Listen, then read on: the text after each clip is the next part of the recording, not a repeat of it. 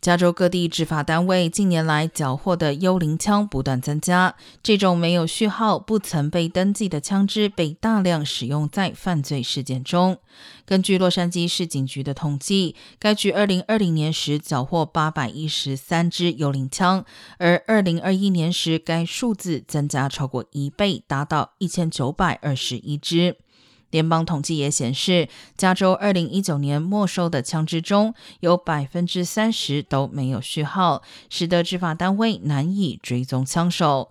白宫周四宣布，将针对幽灵枪问题采取行动。而加州七月一号生效的一项新法要求，所有枪支零件必须打上编号，而拥有无序号枪支者，必须在二零二四年前补打上序号并完成登记。